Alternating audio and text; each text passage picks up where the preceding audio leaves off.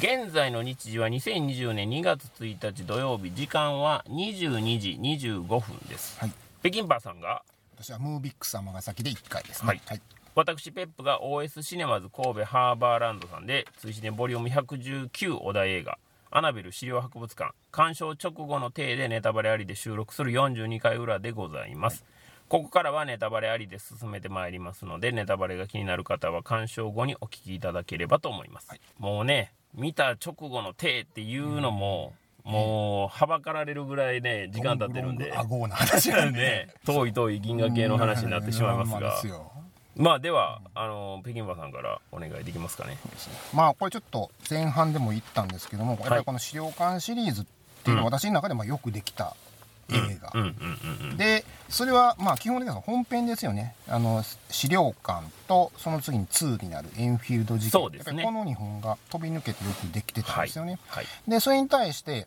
これすごいのが今シリーズ7作品やってるんですけど、うん。そのうち5作がスピンオフなんですよね。そうですねそうなりますね。で、はい。そのアナベル人形に関わる話っていうので、うん。資料人形の誕生、資料館の人形、でまあ今回の資料博物館につながっていって、それに対してもう一つウォーレン夫妻の奥さんが見る悪魔ですよね、はい。あのバラク。バラク。はい。あれがまあ一応絡んでくるのがその資料館のシスターと、まあ、ライオローナってなってくるんですけれども、そのスピンオフを調べていくと、うんうんうん。まあ、例えば資料館の人形っていうのが監督がジョン・レオネッティっていう人なんですけど、はいこの人って昔モータルコンバットの映画ってのを覚えてありあます？あはいあれをなんか撮ってはったらしいんですよね。なるほど。で資料人形の誕生はデビッド・サンドバーグでこれはもうライトオフとでシャザム。あ撮った人かですね。ですね。でサムアップです。はい。はい。で死霊館のシスター撮ったのがコリン・ハーディっていう人でこれは別になんか聞いたことないタイトル「ザ・ハロウ侵蝕」とかっていうのを撮ってるとかうんいうのが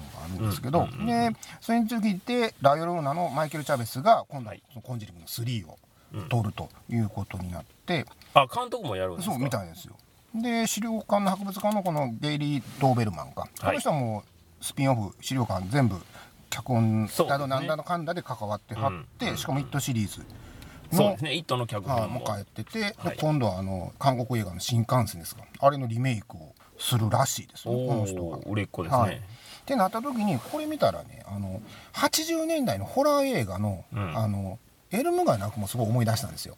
あれってそのシシリーズの、うん。えー監督が結構一本立ちしていってたんですよね。あはあはあはあ。はあエルム街の悪夢って全部で5かな、うん。あのあるんですけども、まあ、もちろんその後も続くんですが一応その一旦区切りがつくのが5なんですけども、うん。それで2位のジャック・ショルダーっていう監督はその後ヒドゥンっていう映画おおかファイナルカウントダウン大統領の選択っていうこれテレビムービーなんですけどめちゃめちゃ面白いんですけど撮ったりとか。で3のチャック・ラッセルなんかはマスクとかあのシュワルツェネッガー版のイコライザーとか。であとススコーピオン・キングはいはいはいはいはい。ありましたあでりました。4はネニー・ハーニーでこれは皆さんご存知ね「ダイ・ハード2」とか。そうですね。クリフハンガーとか、で5がスティーブン・ホプキンスでこれプレーダー2とかブローンアウェイとか撮ってるんで、うん。結構このスピンオフの監督っていうのは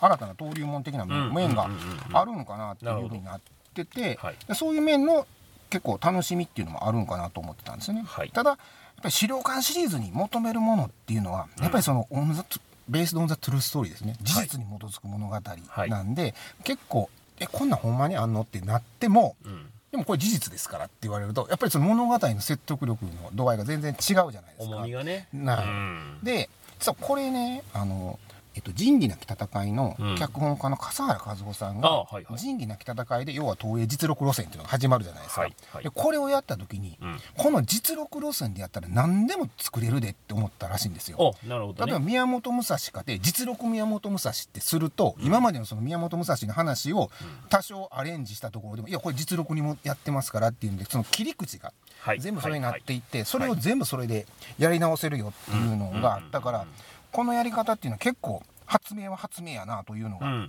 あるんですよね。うん。でそれをすごくこの映画をヤクザなりっていう本の中でね。えーやられてたんですよ。うん。で今回このね、えー資料博物館が来た時に、えー要は実録もので来てたウォーレン夫妻が初めてスピンオフとこう融合するっそうなんですよね。てなるじゃないですか。そうそうそう。ってなるとこれはやっぱり期待としてはやっぱり本家本元がスピンオフに出てくる以上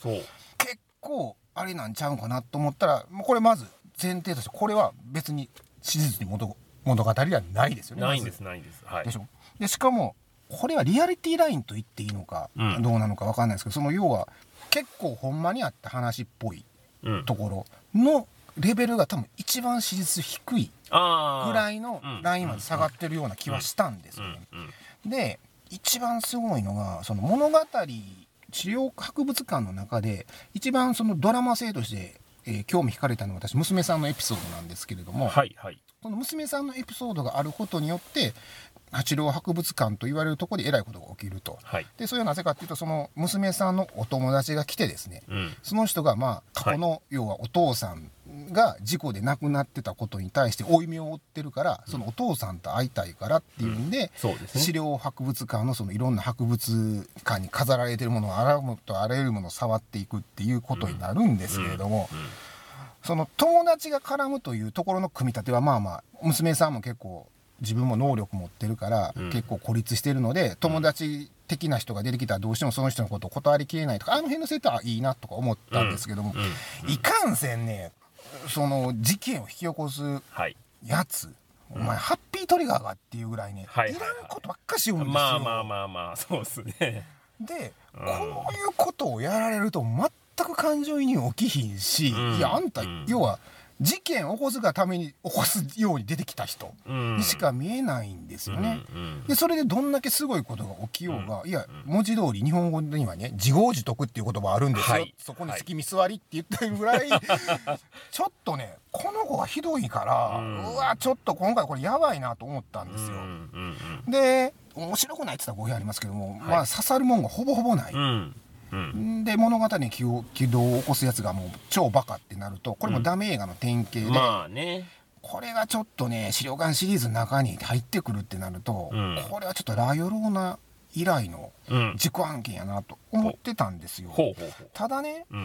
まあ、確かにそうなんですけどでも例えばその要はホラー全盛期80年代に例えばエルム街もそうですし、はい。13日の金曜日もシリーズも全部が全部用できてたわけじゃないじゃないですか。もちろんもちろん。で結局あれをみんな結構ニコニコして見てたんは、うん。その大喜利、はい。例えばエルムガイタフレディを使ってそれを話をどうするか、はいうん。でねあの13日はジェイソンを使ってどうするか、はい。その大喜利を楽しんでて見てたんであって、うん。作品の質としては別にまあ言うたら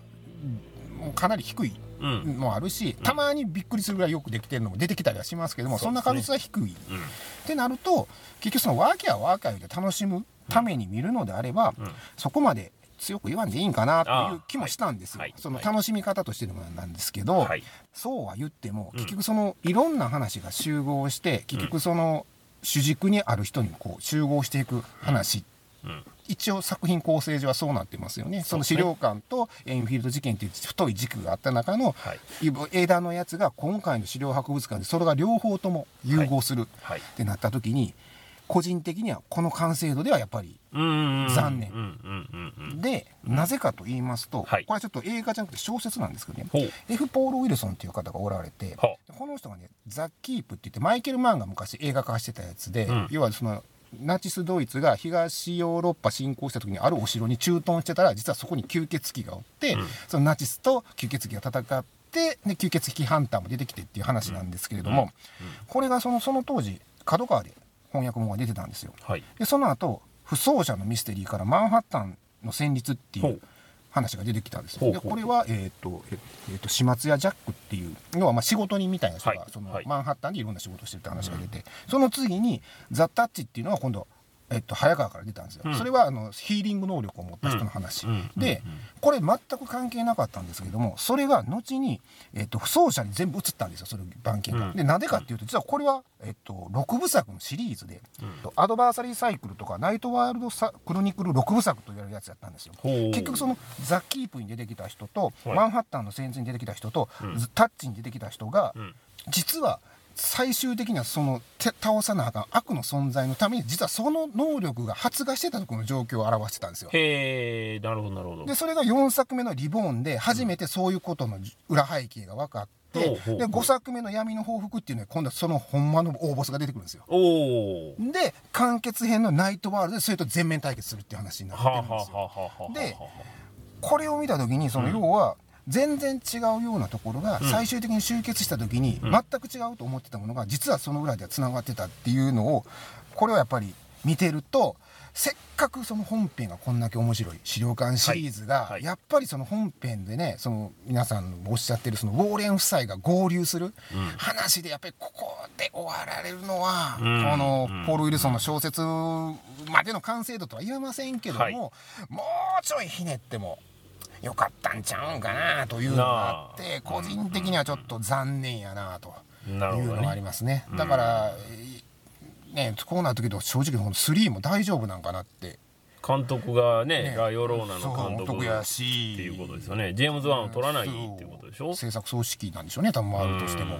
その辺になってきた時にその単に消費される作品としてのホラーやったら別に問題はないんですけども、はい、やっぱりこのよくできている一作名作の経ての本編までも大分けしてされるとね、はい、ちょっとせっかくなりが消えちゃうよっていう。もしかしたら「ダイ・ハード」シリーズみたいな扱いになっていく。ワンツーは良かったけどそれはまずい。ってなるとちょっとねホラーはね、はい、未体験ゾーンとかねその部分部分でやってくれてますけどメジャー感でホラーってやっぱりいまだに少ないから。そうですね、まあ最後の牙城とまでは言いませんけども、うん、これのねがそこで終わっちゃうとちょっときついんで、うん、まあ頑張ってねでも、ね、今回はちょっと「君そこせいざ」っていう 感じですかね。なるほどね。はい。はい、私の感想です。はい。じゃあ、えっ、ー、と、私に行きますが、はい、少し前に、はい、えっ、と、配信しました、ゴジラキングオブモンスターズの回で、ちょうどあの、と絶対評価と相対評価みたいな話をしたと思うんです。で、追試ねの、まあ、ポッドキャストで言えば、コンジャリングユニバースの前作、前々作になるのかな、ライオローナの方が後なので、ライオローナのその前の資料館のシスターを、まあ、やったわけですよ。はいは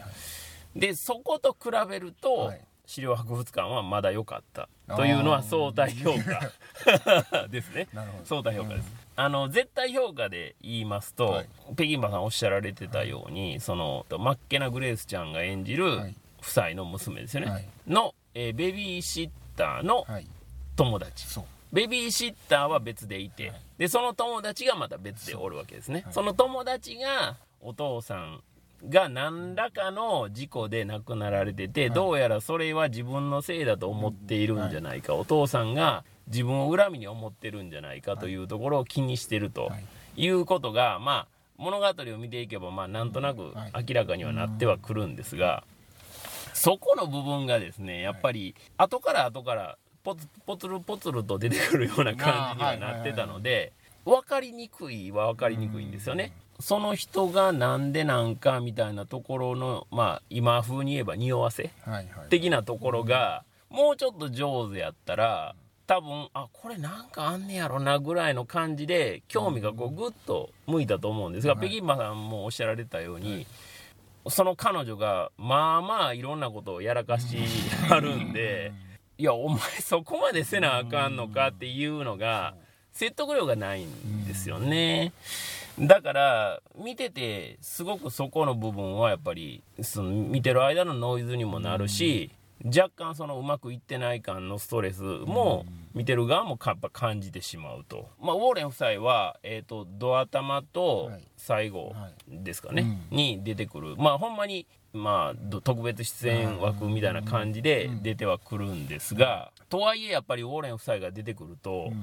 画面のグレードはやっぱりぐんぐん上がるわけですよ。だからそこの部分の恐怖表現が別に怖いか怖くないかは関係なしでやっぱあの2人があのウォーレン夫妻として演技を始めるとですね途端にやっぱりあの世界が蘇ってくるのであすごいなと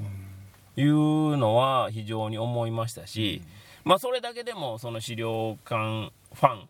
としては楽しめた部分ではあるんですが、とはいえやっぱりその本編の中で言うと、なかなかキーになる物語のキーになるそのね、過去を持ったベビーシッターの子のお友達っていうところが、なかなかちょっと飲み込みづらいので難しいなというところと、あとはまあこれはもう外国のホラーによく言われることで資料館のシスターの時にも僕は話をしたんですが、直接コンタクトがやっぱり非常に多いですよね、外国のホラーというのは。だから直接コンタクトをされるとね、なかなかね、っていうね、これはまあ、もう西洋と東洋の文化の違いもあるので、一様にその、全部が全部ダメと言っては文化をね、はいはいはい、もう頭ごなしに否定するようなことにもなるのであれなんですが、まあ、そういうことじゃないんじゃないの？みたいなところはね、まあもちろん資料館にもそういうのはあるんですが、ただ、エンフィールド事件なんかで言うと、はい、いわゆる表の会で僕らが話したような、はいはいはい、そういうことってほんまにあんのかないのかみたいなところにまで足を踏み入れて、その表現してるわけじゃないですか。で実際にそのモデルとなった、はい、えー、家族もいて、はい、でその家族の実際の写真フッテージでもね、うん、写ったりもしますし、はい、そんなんも含めたらやっぱりその本編の資料館、コンジャリングのナンバリングのシリーズっていうのは、やっぱむちゃくちゃ出来がいいんですよね。本編は本当によくできてますよ、ね、出来がねほんまにいいんですよね。しかもそのウィットにも飛んでて、ウォーレン夫妻の、まあ、旦那さんの方が、こう関西でいうとチャリ毛が。ね そうですね。もみあげがあるんですよ。ね。もみあげがぼわっとしてるんですよ。でそこでね、あのエンフィールド事件で歌うのがねプレスリーっていうね。もうギャグでしかないんですけどただこれがねパトリック・ウルソンまた歌がうまいんだ。だからもうね単なる笑うシーンだけじゃなくて、やっぱ実力もガチッと見せるところもまあほんまに素晴らしいですし、もしその資料館の本筋を見てないくて、はい、まあ、資料館のシスターとかラヨーローナとか、はい、今回のアナベルの資料博物館しか見てないっていう人がもしいはったら、やっぱ本編をワンツーまず見ていただくというのはちょっとおすすめしたいかなという、それぐらいちょっとレベルの違う作品にはなってしまったかなという感じはあるんですよね。ねただね不思議に思うのは、はい、ジェームズ・ワンが全く関わってないわけではないんですよね。はいはいはい、一応ユニバースには基本的にはジェームズ・ワン、あの制作で関わってるので。全くもってジェームズ・ワンが関わってないんやったら、うん、ジェームズ・ワンおらんからねっていう話になるんですけど、いるのでこれ映画作りってやっぱりどこまでどうなんかっていうの難しいなっていうのはね、そう思いますよね。スピンオフに関してはもう徹底的になんですか遊ぶというかなんかあれなんですかねそのあの本編ほどがっちり作るんではなくて、うん、怖がらせというんですかねどう言ったらいいかな。そうですね、だからもっとなんか大人が、まあ、楽しむ資料館の、そのナンバリングのシリーズと、はいスピンオフはやっぱもうちょっとその怖がらせには、ね特化したような感じもありますよね。確かにね。あそれで思い出しました、はいはい、私そのムビックス尼崎で見た時に、うん、終わってエスカレーターで降りるじゃないですか、はい、だから高校生の男の子3人組がおってそれ見てたんですよ。ホラー映画によくある風景ですね。ほんならその子が友達にめっちゃ怖かったわ。だからもう天気の子見よう言うたやって 言ってたんですよ。なってあやっぱこの頃にとってあれ怖いんやと思って。俺らなんかギャラギャラ笑って見てた感じなんですけど、ってなるとそのスピンオフは緩いですけど、うん、そういう子らがそのまあキャー入れて怖がる、うん、のんでそのまさにポップコーンムービー的なものとして、はいはい、もしかしたら割り切って作ってるのかなと思ったりもするんですけども、でもねやっぱりねぱり資料館の本編を見ちゃうとねそうなんですよ。落差がねやっぱりどうしても感じちゃうんですよ。そうなんですよね。だこれは映画変態のね、うん、こう老害の親父の、まあ意見なんで何とも言えないんですけども、うん、若い人にはまあ全然ね、うん、楽しめるものであるであろうしっていうね、ニーズには合ってるのではあるのかなというのは思うので、難しいんですがただまあね、映画の評価としては、物足りないしうまくないっていう感じは非常に感じましたよね。よくできててよく考えられてるからでしかもそれがホラーっていうので、はい、そうなんですよ評価してるわけじゃない資料館の本筋のねエンフィールド事件の2作に関しては。でそこをやっぱり取っ払われると、うん、じゃあ資料館を名乗る必要が果たしてあるのかと。まあね。いうとこまで思っちゃったりもするんでね。うんうん、そうですね。うんだからまあナンバリングのシリーズはやっぱりそうでなかってほしいという思いは強くありますね。3頼みますよ頼みますよっていう感じはね、ね、ありますけどね。うん。あとまあこれは、えー、シネマクティブのポッドキャストの方でも昔僕話したことあるんですけど、はい、この資料館シリーズのお楽しみのもう一つは、はい、あのディスク版の特典映像。ほこれがまあむちゃくちゃいいですよ。というのはあの実際の例えばワンであったら、はい。ワンのあの家族の、まあ、現在のシーン、まあ、当時ですよね、はい。撮影当時の現在のシーンで、その家族が集まってこんなことあったあんなことあったみたいな。そんな長くないんですけど、うん。短いのがあったりするんで、あいいね。げ実際のその家族と資料館の中で演じられてた、はい。まあ、若い時のはい。家族の、まあ、役者ですよね、はいはいはい。との落差とか。あ その辺も含めて実際の、まあ、体験した人から語られるエピソードも面白いですし。この辺がねやっぱりベーストオンアトゥルーストーリーのいいところででまあオーレン夫妻まあね奥さんの方も去年ですか、うん。お亡くなりになられたんで、ねまあ本当にね夫妻ともお亡くなりになってしまったんですが、まあでもとはいえそれぐらいのつい最近の話やから、そうですね。実際にその事件に関わってた人たちっていうのもまだ生きてらっしゃるので、はい。そういうのもちょっと楽しんでいただけたらなというふうに思ってますね。だからスピンオフしか見てない人ほんまねさっきペップさんもおっしゃいましたけど本編のワンツー絶対そうなんですよね。そうすると、もうウォーレン夫妻のね、うん。魅力も分かっていただけるでしょうし、というね、ところで、あの映画的に非常に、あのレベルは高いというふうには思っております。あとね、まあ、あの、アナベルの、いわゆる造形ですよね。あの、ホラーホラーした造形っていうのが、まあまあ、僕はずっと引っかかってはおったんですが、えーっと、資料館のシスター会があって、はい。で、今回のこれになるまでの間に、アナベルの前のやつを見たっていう話をしてたと思うんですけど、それで見ると一応その出た当初はアンティークの人形という体で来てるんで、多少不気味でも、うん。ああまあまあありかなみたいな感じにはなるんですよね、だからまあ設定的に飲み込みづらいとまではいかへん。のかなぐらいのレベルではあるかなとただアンティークとはいえあんな驚し驚しく顔は作らへんのちゃうんかなというね。気持ちもしつつっていうね。実物は結構イルフワイルフワキャラみたいそうなやですそうですつです。ねあの丸に三角にみたいな感じのね。あれだから本編でテレビの中の映像出てくるじゃないですか。出てくるんですよ。あれを見るとあこんなんなんみたいな。ででもあれがやっぱり怖いと思うんですよね。あっちの方がやっぱ断然怖いと思うんで。あれがおることによってこんなこと起きんのっていうそうそうそうそうそう。逆にねあの本編で使われてる人形やったらあってもまあさもありなんみたいなそうなんですよ。ね。だからそらこの顔やからねっていうね。なん。かいらん。ことしそうやなこの顔っていう顔で言ったら申し訳ないけど。ねえねえそのルックス的なねね話になって申し訳ないですけどそれはやっぱりちょっと分かりやすくしすぎなんちゃうみたいな感じはあるんでそれもだからある意味狙いなのかもしれませんよね。僕らは引っかかってるけうどすごい分かりやすくうんこいつはなんかしおるでっていうの分かった方が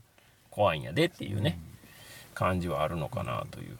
だからまあ年齢的にもその、まあ、高校生の男子が怖いかどうかっていうのは、まあ、人によるんでしょうけど、まあ、もっと年齢低かったら多分みんながみんな一様に「わあ怖い」ってなるような作品にはなってるのかなと思うのでそういう怖いもの見たさみたいなところは満たされるのかなという感じはねするんですがやっぱり3が若干の不安もありつつ期待もありつつみたいなテンションにはなったかなと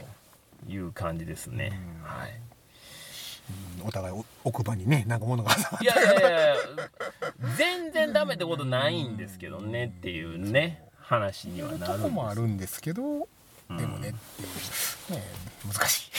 あとまあ良かったことを、まあ、もうちょっと話するとしたら、はそのやっぱり資料博物館、しまあ、資料館というか、はいはい。その要はウォーレン夫妻のそのいろんないわくつきのものが集められたあのスペースの中ではい。起こることっていう、まあ、限定空間の話にはなるじゃないですか。だからそういう意味ではスピンオフとしても、うん。その規模的にねあまりこう、い。ね世界が広がりすぎない感じやし、子供要はウォーレン夫妻の娘のコミュニティの中での話にもなるし、町内の話にもなるので、うんそういう意味ではウォーレン夫妻がこうイギリスに行ったりとか、割とワールドワイドにこう活動をこう広げたりアメリカ全土に活動を広げたりっていうこととは真逆のベクトルにはなってるじゃないですか。そこは絶対意識してやられてると思うので、完全なフィクションではあるんですけど、そういうところはやっぱりうまく作ってるかなと。これがこう広がる方向でいってしまったらどうしてもこう齟齬がね、出ちゃうと思うんですけどそうではないという。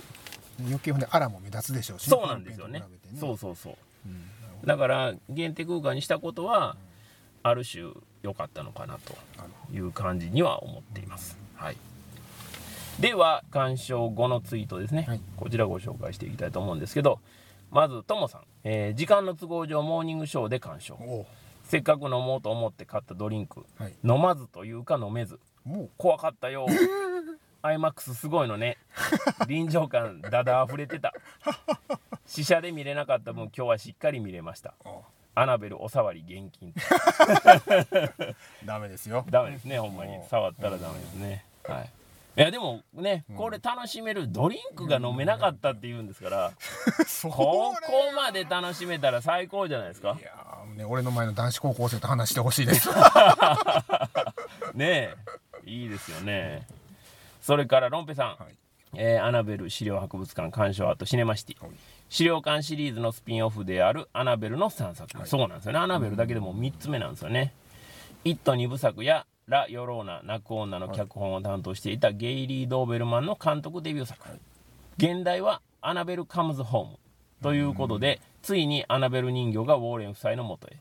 しかしメインはウォーレン夫妻ではなく娘のジュディ、演じるのはマッケナ・グレイス。かわいい。この資料館ユニバースの中では最も子供でも見れるように配慮された作品だと思う。作品を重ねる中でこうやって作風を広げてくるのはいいですねというふうに頂いてました。確かにね、その狙いっていう部分は、主人公が子供やから、多分そこにもフォーカスは多分当ててたんかなというのはね、ロンペさんのツイートを見ててああ確かにそうかもっていうふうな感じは思いましたねそれから井上美鈴さん、はい、これもう一言だけ、はい、無理。なるほど。何が無理なのかっていうね。この行間をね、押し上げる。怖すぎて無理なのか、作品的に納得いかなかったのかちょっとわからないんですけど、まあ、この余白は各自ねちょっと読んでいただくということで、それから漆器さん、はい、ねあの検査入院明けで見た漆器さんですけど、はい、今までのシリーズとちょっと方向を変えて、はい、子供たちが活躍するアトラクション的な映画、うん、もちろんこの作品だけでも十分に楽しめる内容にまとめていてさらに懐の深いところを見せてますと、まあ、これもロンペさんと同じくね評価は高評価という感じですかね。好感を持ってるというような感じしますよね、それからチュッパさん。まあいつにも増してことが起こるまでは長いしかったるい。今回はマジで50分くらいはしょっても問題ないでも後半はびっくりドッキリで安定の資料を感じるし。バカ女のおかげで霊障マシマシ。見てるこっちはお満足。これからもアナベルちゃんには頑張ってもらいたいね。まあ、チュッパさんはもうね、鉄頭鉄尾アナベル推しということでございまして。それから美香さん、アナベル資料博物館、人の家のものを勝手に触ってはいけません。はい、あかん言うてんのに、ああ、大集合、楽しめるホラーでした。そしてマッケナちゃん、かわい。い。みんな大好きウォーレン夫妻の出番は少ないけれど、うん、やっぱりこの2人好きってなるねっていうことで、まあ、マッケナ・グレースの可愛さとウォーレン夫妻の素敵さっていうのはね、うん、皆さん共通してるところかなという感じですか。それからタオルさん、はい、アナベル資料博物館鑑賞。小柄でキュートなニット女子コンビと貫禄さえある天才子役のお留守番ホラー、うん、想定内で退屈も実直な怖さが心地いいほど3人のエピが効いてくるしウォーレン夫妻で前後をパッケージングした安心感も、うん、こんなウェルメイドな商品を見たら夫妻の本家作が余計待ち遠しい。資料館という放題の発明からの引っ張りもまた楽しい。資料館アナベル資料館の人形。資料館エンフィールド事件。アナベル資料人形の誕生。資料館のシスター。アナベル資料博物館ということで。まあアナベルはね、うん、その資料館というかウォーレン夫妻のところにいますから、はい、当然その資料館の名前も放題にはつくと、うん、ラ・ヨローナだけはね全然関係ない名前になってるんですけど、まあ、それで分かりにくかったっていうのもあるんですけどね。それから、えー、マーピーイコールニナちゃん P かっこ APA というこれ読みが合ってるのかどうか非常にあの悩むとこですが、えー、作中の恐怖描写も古今東西の作品へのオマージュが込められていて愛が感じられた。布団の中の霊は呪音霧に包まれた家はインシディアスのセルフオマージュ。あのテレビはポルターガイストっぽい。相変わらず悪魔がくっそ弱いのは作品のお約束と。いうふうに頂いておりました。まあ確かにオマージュはいろいろあったのかなという感じはしますけどね。うんポルターガイストは確かにそう思いましたね。そうですね、うん、まあ一番なんかピンとくるという感じはしますよね。それからあやさん、えー、アナベル資料博物館は3.1点これまたあの長文になってますので、えーと、はい、フィルマークスの方でぜひ、はい、はい、読んでいただけたらと思います。それから、ホゲ山さん、はい、えー、アナベル資料博物館 4DX with スクリーン X。何か出てくるシーンになると3画面、うん、清水とか血しぶきがかかったり、シートが4席つながってるので、はい、隣の人がビクってびっくりすると、それがシート伝いでわかると。4席つながってるんですね。うん。結構ですね。ね。えらい動き方すごいんじゃないですか4席もつらしかも 4DX でしょ、うん、ね。えどんだけどんな感じになってるのかすごい微妙なわからないんですけどちょっとスクリーン X はでも1回ぐらいちょっと体験したいですよね。関西にもどっかできるといいんですけど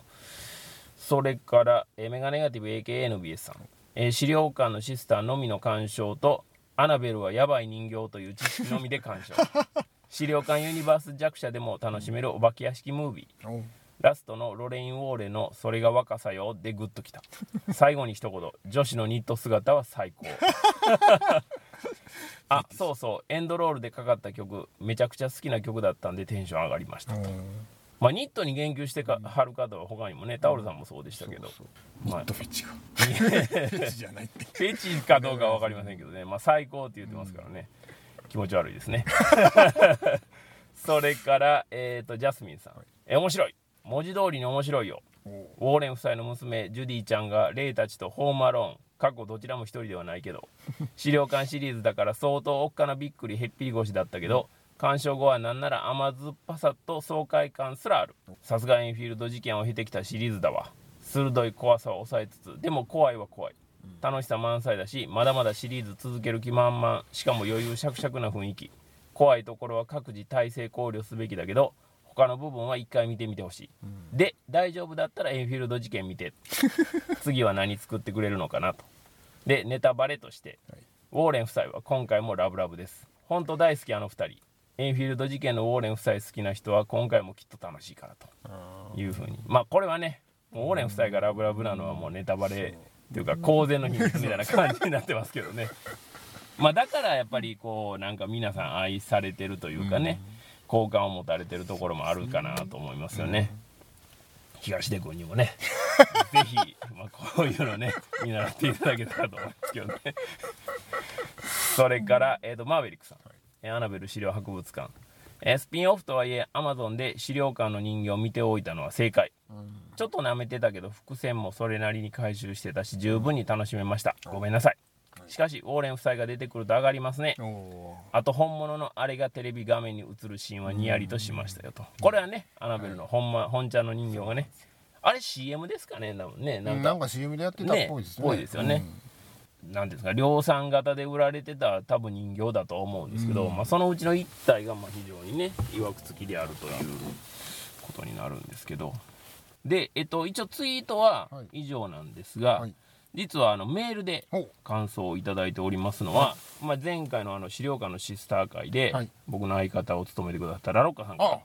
資料館のシスターの会でお世話になったラロッカです、はい、今回資料館ユニバースの作品がまた追試で取り上げられるということでいても立ってもいられずメールしちゃいました。ということでちょっと長文なんですけど、はい、読んでいきますね、はい。資料館のシスターの裏会で、はい、映画は10分程度の小山の繰り返しで作るものであり、うん、その小山一つ一つにしっかりドラマを作っていくことを意識すべきである、というところまでお話ししたと思います、では具体的にドラマは何かというと登場人物の感情の動きを作っていくことです、90分の映画では9つの感情の動きが描かれ観客はその感情の動きを一つ一つ積み上げて体験していくうちにどんどん登場人物に感情移入し同化していくのです、うん、特に今回のようなホラー映画は観客をどれだけ登場人物に感情移入させ、うん、彼らの恐怖を自分のものとして体験させるかが作り手の最も大事なタスクであると思います、うん、その点で資料館のメインシリーズとアナベルのスピンオフの最初の2作は本当に丁寧に不穏から不安に不安から確信に確信から絶望にとしっかり段階を踏んで登場人物の感情を積み上げていくので、観客は気持ちよく怖がることができる作品になっていました、なので今回のアナベル資料博物館もきっとこのシリーズの良さを引き継いだ終作であろうととても大きな期待を持って臨んだわけです、はい、で開けてみたらどうだったか。うーん非常に残念。僕的には資料館のシスター同様ウォーレン夫妻の資料室ではなくギャラクシー街道などが保管されているモーエー夫妻の資料室に保管されることになりました。ではこの作品の最大の問題点は何か。それは主人公といえる登場人物を3人に分散させてしまったところにあると思います。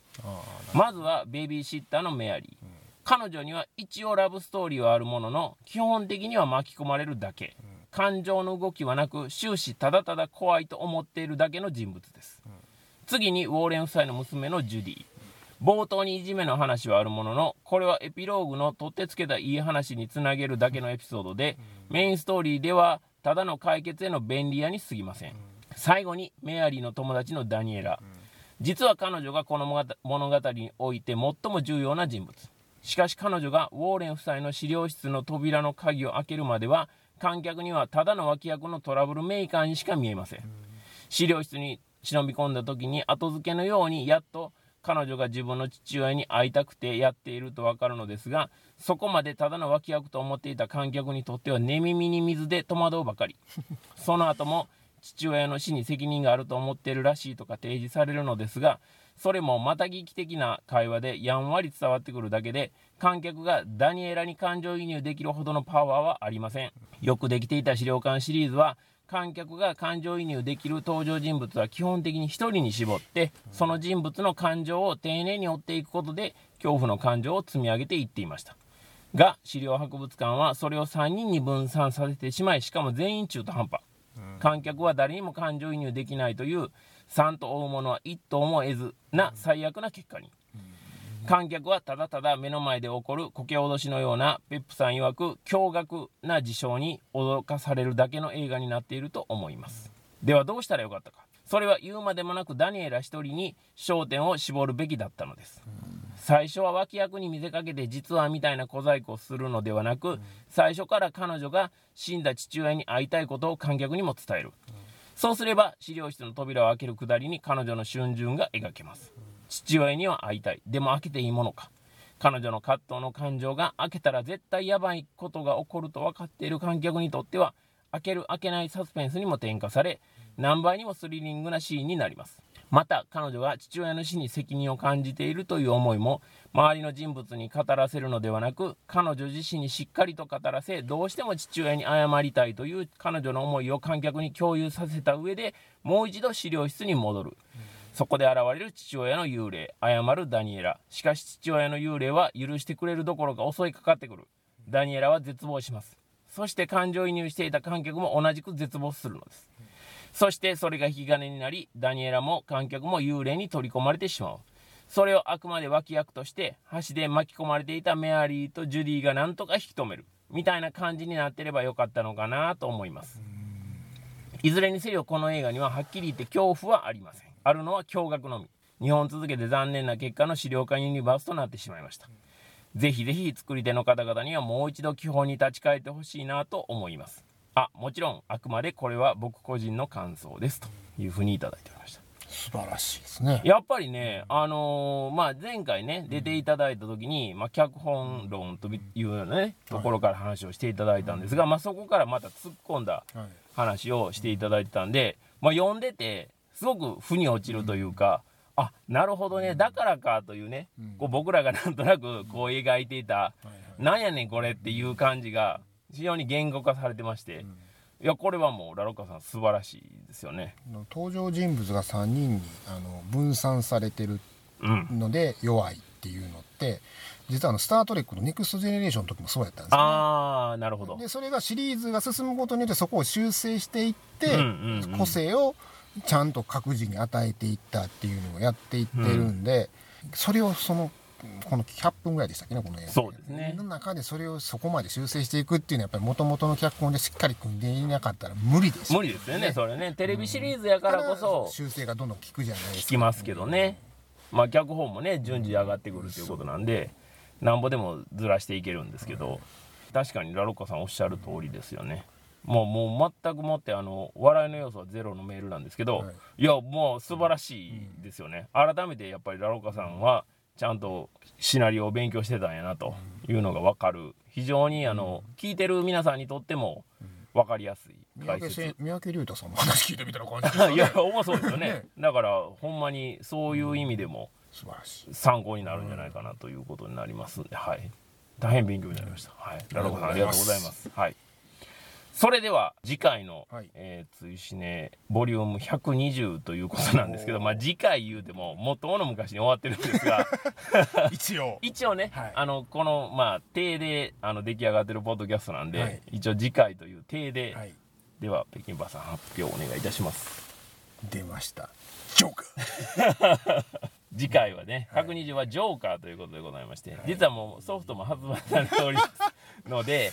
あの劇場で見られなかった方ももちろんいらっしゃるとは思うんですよ、はい。だからまあぜひあの家でもね、まあ、この際も仕方がない。あでもあれや。2月になんか劇場もう一回上映があるんですよね。あそうなんですか？そうですそうです。あの IMAX とドルビーシネマでまたあのカク上映があるんですよ。多分オスカーの後だと思うんでまあ何らかの受賞があるのはまあ多分間違いないと思うんで。ホアキンが取るでしょ。ね。だからまあそこも絡めてのことやと思いますがまあそれでねご覧になられた方も改めていただきたいですしまあこの配信を聞いてからあそういや見てないわという方はぜひあの家でねソフトででも見ていただいて TWCN ハッシュタグねで感想いただければ、まあ、あなたがご覧になった時がオンタイムでございますので、はい、よろしくお願いいたしお願いますします。追試ねポッドキャストでは皆さんのつぶやきを募集しておりますハッシュタグ TWCN をつけてツイッターでつぶやいていただければ OK です。鍵付きのアカウントの方や長文での感想今回のね、ラオカさんの素晴らしいメールもございましたが追試ねポッドキャストへのリクエスト等々は追試ねオンザラインのご意見ご感想ご要望フォームからお寄せください。Twcn.pw のメニューの一番上からお入りいただけます。小田映画のネタバレなしの感想はもちろん小田映画以外のネタバレなしの感想も随時募集しております。同じく「ハッシュタグ #TWCN」をつけてつぶやいていただくかご意見ご感想ご要望フォームからお願いいたします皆様のご参加をお待ちしておりますお願いします追試ねでは Twitter、Facebook ページ、Instagram、YouTube、LINE、Twitter の各種 SNS アカウントで専属広報が独自に情報発信を行っております。フォローやいいねが広報の励みになりますので皆様からのフォローやいいねを心よりお待ちしております。そして、まあ、いつも申し上げておりますけども、専属広報卒業に伴い、新たに Twitter と LINE アットの広報メンバーを募集いたしております。お気軽にご意見、ご感想、ご要望フォームよりお問い合わせください。よろしくお願いいたします。ます追試ねポッドキャスト42回裏はこの辺でお開きにしたいと思います。お相手は私、追試ねの主催ペップと、北京パーでございました次回追試ねポッドキャストジョーカー43回表裏もどうぞよろしくお願いいたしおます願いし。ます